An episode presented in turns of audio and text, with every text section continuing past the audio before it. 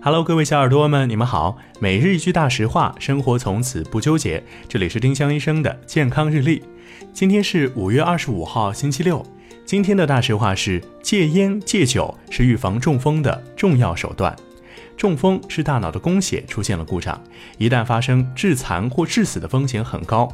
烟草和酒精会升高血压，对血管的损伤尤为巨大。想预防中风，从戒烟戒酒开始吧。丁香医生让健康流行起来，我们明天再见。